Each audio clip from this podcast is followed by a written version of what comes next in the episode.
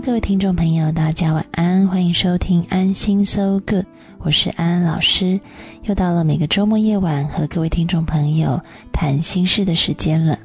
这一周我们要讨论什么样的话题呢？在这个讨论之前呢，先要再一次的提醒一下各位听众朋友，可以加入安安老师的微博，啊，微博的名字叫做安安老师的心灵私塾。有很多听众朋友呢会发私信给安安老师，然后询问各式各样有关心理的问题，或者是他们想要分享一下自己的心情感受，都是非常欢迎你们来信的。嗯，我发现呢，这个在内地啊，安安老师除了收到很多跟工作相关的问题之外呢，也收过很多次都是逼婚的问题。通常呢，这些内容的叙述呢，都大概不外乎是今年就要三十岁了，那么这个家里面逼婚逼得很紧，但是现在也还没有男朋友啊，也觉得自己现在过得很不错啊，有好的工作，然后也有很多的嗯非男朋友以外的朋友，所以对于结婚的渴望也不是那么大，但是呢，觉得父母很希望自己结婚，然后也想给爹妈找个安慰。啊，所以不知道该怎么办。那么碰到这样子的问题呢？事实上，我们要从这个父母的想法来想一想哈。父母其实会希望你结婚，不外乎就是希望你可以过得很快乐啊。所以，如果可以让父母觉得你可以过得很好，然后很独立的话，那么父母可能这一层的担心就可以免掉。所以呢，如果让父母知道呢，两个人。OK，但是一个人也可以过得很好的话，那么父母对你的这个压力啊就不会那么的大。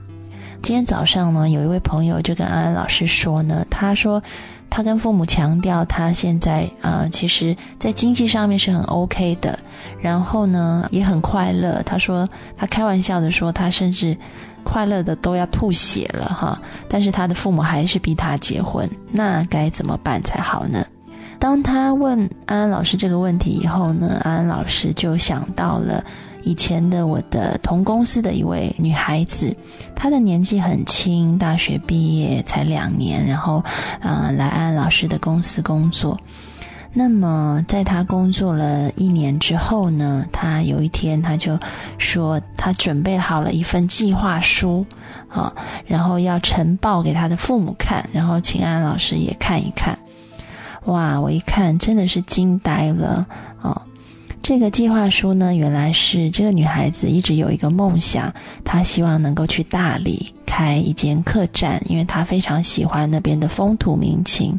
在那边有很清新的空气，然后很美丽的洱海。当然，她觉得那边是一个身心灵都可以得到舒缓放松，然后并且可以追求一种与世无争的感觉的地方。所以她很喜欢那里，他很希望能够那边在那边经营一间属于自己的客栈，但是呢，这个客栈需要资金的投入，所以他需要金钱的支援。他也希望说服他的父母，因为他的父母呢在北京也有很好的工作，所以也会希望女儿是走一个安安稳稳、平平顺顺的路。但是呢，一个女孩子要跑去大理开客栈，好像听起来有些不可思议啊。那所以呢，他并不是只是一个很感性上的去说服父母让他去做这件事情。另外一部分呢，他也用了一个非常理性的方式，他写了一份很周全的计划书。这个计划书呢，其实跟好像给这个风险投资公司看的是没有两样的哈。虽然是给自己的父母看。这个计划书里面写了这个缘起，他为什么希望能够到大理去？然后他也分析了大理的这个形势啊，这个未来的观光流量哈、人潮等等，还有一些可以营销的这些点啊。然后甚至呢，他也做了很这个。很实在，然后也是一个长期的财务报表哈，给他的父母啊，就说如果你投资这个客栈，那么以后会有多少的收益，然后我们也预估在第几季的时候可以回收这个钱，等等等等。那么在这个最后呢，他就写上她跟她男朋友的这个梦想，很希望他的父母参与啊。然后如果他的父母愿意的话，他他觉得这是他人生的理想，他也会很快乐哈。哇，我真的是惊呆了，嗯，我觉得这个小妮子真的很厉害哦，她在心理学界打滚了一年以后，她就完全的抓住了这个人性的，我不能说弱点哈，但是这个应该是说她知道她的父母需要什么，然后呢就投其所好，因为就像刚刚老师说的哈，这个父母要的就是自己的子女能够很活得很好。活得很快乐、开心，然后呢，可以过得真的是衣食无忧，然后自己也是觉得很理想，可以被实现哈。所以简单的讲一句呢，如果你要做到一个真正的孝顺哈，这个孝顺不是百分百的去听父母为你安排的事情，而是要活出你自己，活出你的理想跟梦想。让你的父母觉得他赋予你到这个世界来这样的生命是充满意义跟价值的，啊，这才是一个真正的孝顺。那么我的这一个女同事呢，她就做到了这一点。那么这边呢，小小的帮她做一个广告哈。如果各位听众朋友要去大理玩的话，可以去订她的这一间这个客栈哈。也许安安老师也会去那边做客。嗯，这间客栈的名字叫做遇见客栈啊，遇见就是我遇见你的遇见两个字。他说最近改了名字，叫做遇见静期啊，静是安静的静，然后期是七夕的期啊，所以如果大家想要去的话，哈，找遇见或者是遇见静期就可以了。在这个客栈里面呢，它也会摆入很多这个身心灵的元素进去。大家可以去享受以前安安老师在这个节目当中讲的，譬如说我们透过泡茶，呃，透过听古琴，透过冥想、静坐，啊，甚至催眠的引导，哈，等等等等，去享受活在当下的快乐。当我知道他要去大理开这个客栈的时候呢，我就在想，现在像他这么年轻的孩子，然后嗯，就很坚持自己理想的，我觉得在内地有很多。但是呢，像他一样可以坚持一个回归心灵的，我觉得倒是不多。大部分的这个追逐哈，追求所谓的理想，都是摆在比较外部的东西。我们都希望五子登科哈，这个车子、房子、银子、妻子、孩子，通通都要有。但是很多人追到了中年，什么都有了以后，却又觉得很空虚。所以事实上呢。当大部分人在追逐到这些以后，然后觉得空虚以后，才会开始回归心灵，才会开始体悟说，生命不单单只是一种追逐，它也是一个回归的旅程。我很佩服这个女孩子，因为她在很年轻的时候，她就发现到这个回归是很重要的一件事情啊，所以她就在这个路上往前走。那么，无论是她，或者是。嗯，就像这些听众朋友的来信，自己就本来就过了自己喜欢的日子，但是由于父母的缘故哦，好像不知道该怎么抉择的时候，就想一想，要怎么样活出自己，并且也让爱你的人感到放心。这两者其实是可以同时兼顾的。你的孝顺不一定要牺牲你追求的快乐，你可以追求你的快乐，同时也让父母感觉到放心跟安心。这一点是很重要的哦，跟各位听众朋友分享。我们先进一首歌，待会回来继续聊。听卢广仲的《一百种生活》。世界停止不转动，很寂寞。走在海边数着萤火虫，好困惑。想要的生活怎么有一百种？不想掉进这深深漩涡。整个海洋摆动，柔软的举起我，孤独给我自由，犹豫的好感动。想要的生活怎么有一百种？该怎么走？谁来告诉我？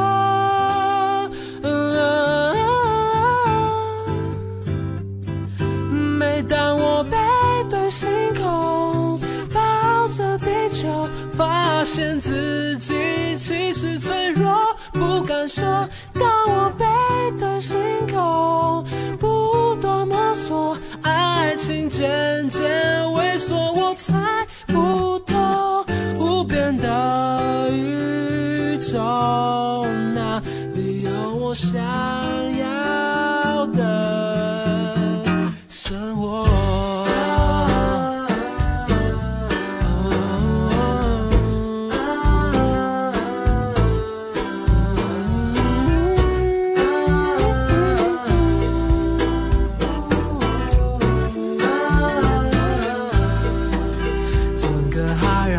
动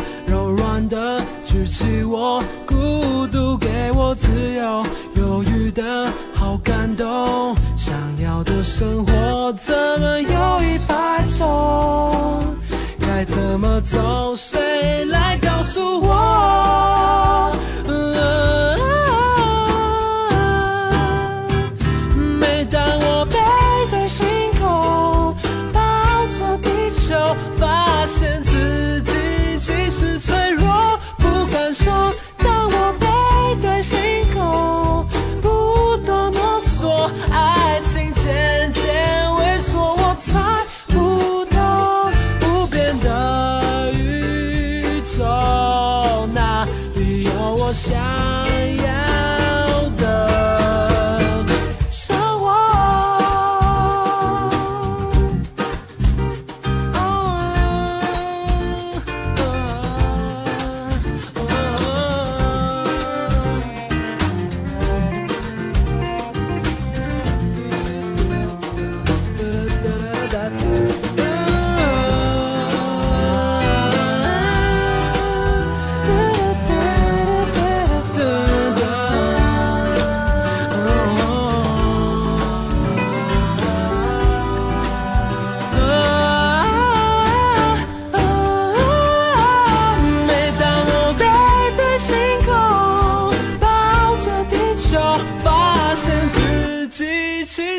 脆弱，不敢说。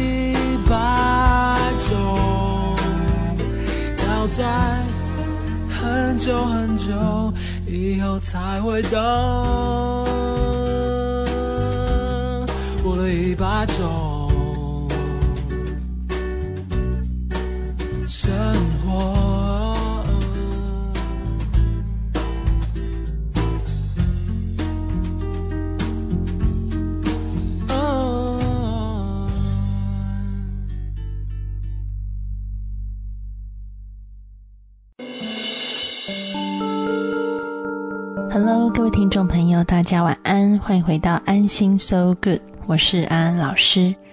在上一节的节目里面呢，我们讲了工作跟梦想、理想之间的关系。在这个上面的例子里面呢，这一位女同事她很清楚自己的理想是什么，很清楚自己的梦想是什么，所以她就努力的去追求，并且完成它。但是另外一方面呢，我们也可以看到，有很多人是在寻寻觅觅自己的理想到底在哪里。他们可能花了很多很多的时间在评估到底哪一个工作是我喜欢的，但是呢，好像找来找去总是找不到一个自己真正满意的结果。在讨论这个话题之前呢，我想先给听众朋友问两个问题。第一个问题是呢，你在看电视的时候，就算你已经满意目前的频道，你是不是还是会试试看转到其他的频道，然后看看有没有你可能会更喜欢的这个内容正在播放？那么第二个问题是呢，嗯，你在购物的时候，是不是总是很难找到自己真正喜欢的东西？如果呢，以上两个问题呢，你的答案都是是的话，那么可能呢，你就拥有一种这个人格特质，我们叫做极大化倾向。这个极大化倾向是什么意思呢？意思就是说呢，你什么都要做到最好，唯有这样子才会满意。那为了做到最好呢，就必须费力的找出各种可能的选项啊，所以他在追求的是两个字，叫做最好。那么，相较于这个极大化倾向的另外一种人呢，他们所要追求的这个意义就跟这个极大化倾向的人是不同的。他们追求的呢是另外两个字，叫做够好。那么，这个够好是什么意思呢？这个够好的意思是说呢，他们在搜寻的过程当中呢，只要找到一个刚好符合他的门槛跟标准的，他们就不会继续再找下去了。那么，为什么安安老师在这边要提到这两种不同个性的人呢？呃，事实上呢，就有心理学家做过研究，这两种不同个性的人呢，会影响你在找工作时候的抉择，而这个抉择呢，最后会导致不一样的结果。怎么说呢？这个心理学家呢，他们就做了一个调查统计，他们去调查这些应届的毕业生。那这些毕业生当中呢，有把这些比较高分的极大化者，就是他他人格倾向里面有这种，他会不断的去寻找，直到他感觉到这是最好的工作的这一批人呢，去测量他的这个心情状态，然后去测量他的满意度，然后也去看看他们找到工作是不是跟这些低度的极大化者，也就是我们刚刚说到的啊，他可能找到一个他觉得够好的工作哈，符合他标准的工作，他就停止，他不会再继续找了。当中的差异在哪里？那么这个实验者就发现呢，那些有高度极大化的这些学生呢，他们会去应征更多的工作，而且呢，他们得到的报酬呢，也的确比较优越。他们这个研究者发现呢，他们平均的薪资呢是四万四千多美元。那么另外一批这些低度极大化者哈，他们的薪资是三万七千美元。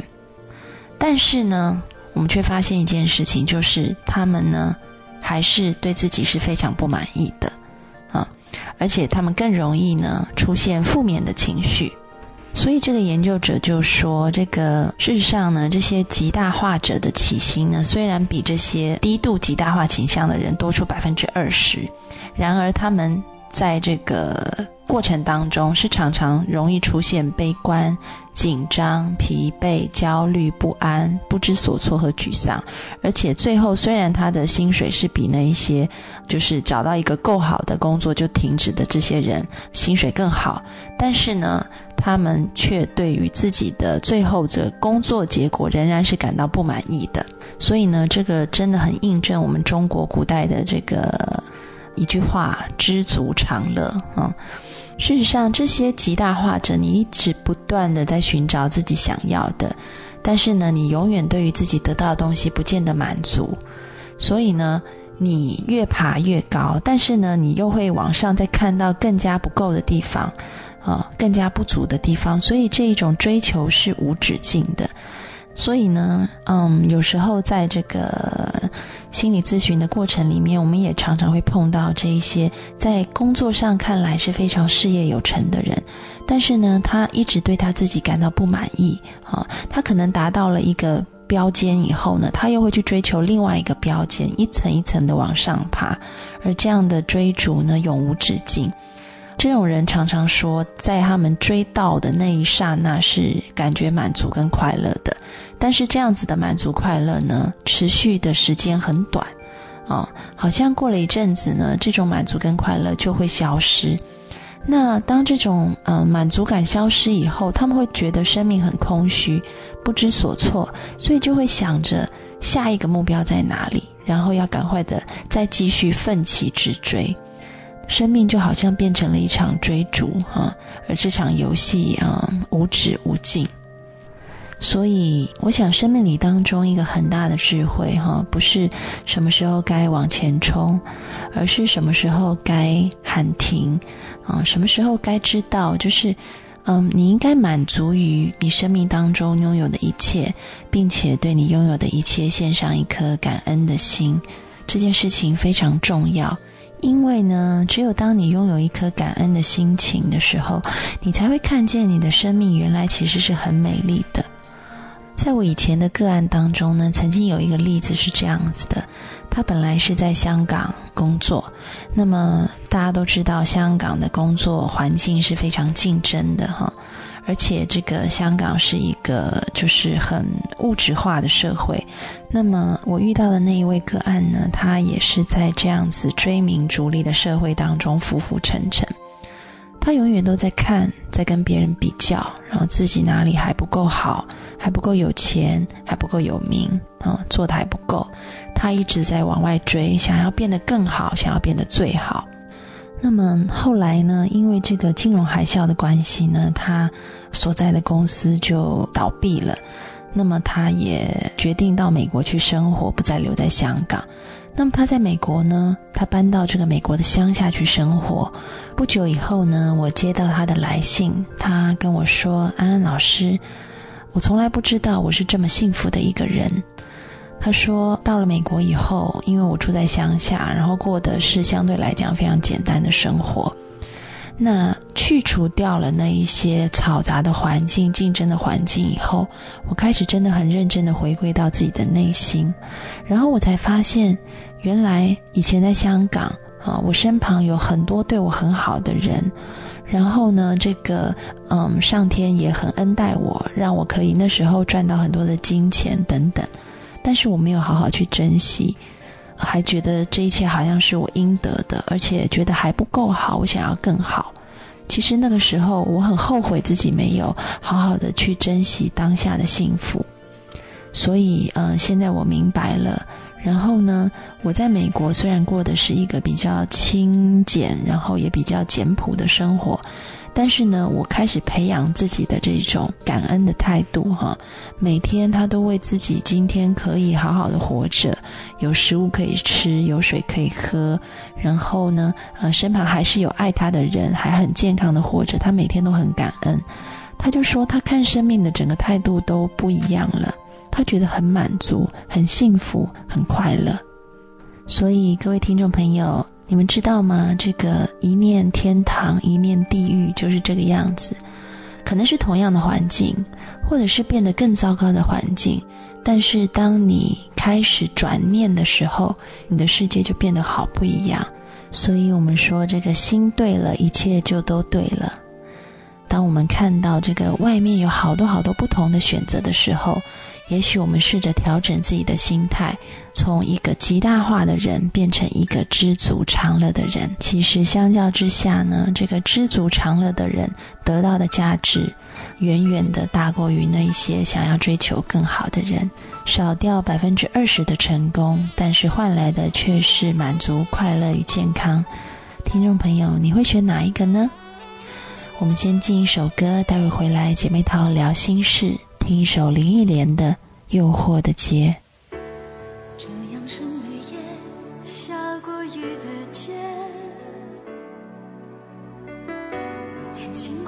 要熄灭，你赴的是什么样的约？愿无意说这些，只是对你还有感觉。以为一切残缺都能用爱解决，可是我除了爱你，没有别的凭借。话又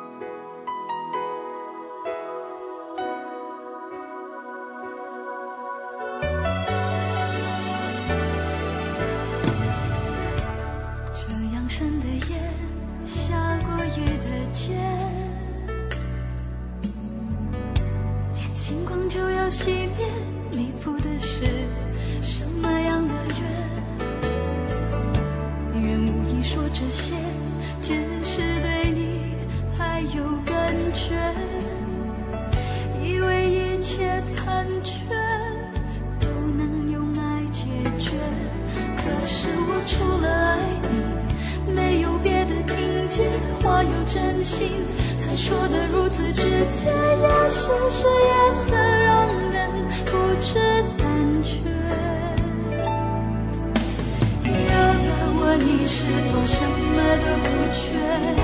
心再也也知道该拒绝有什么心结难解竟然你离不开这一切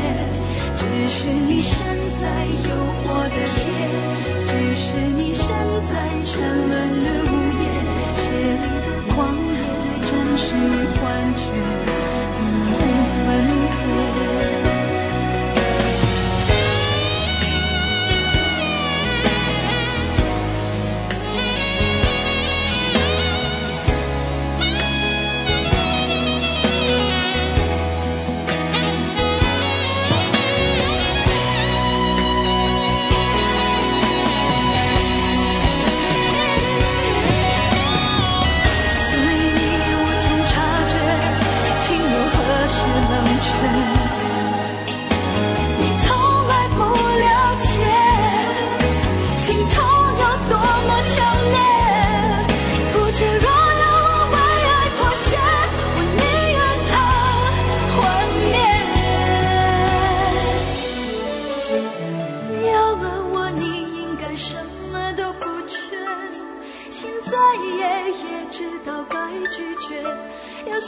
心真难解，竟然你离不开这一切。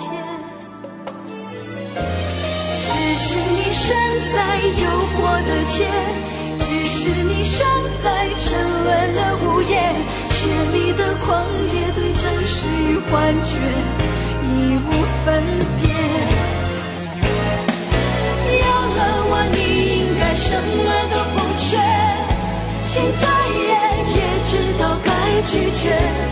什么心结难解？竟然你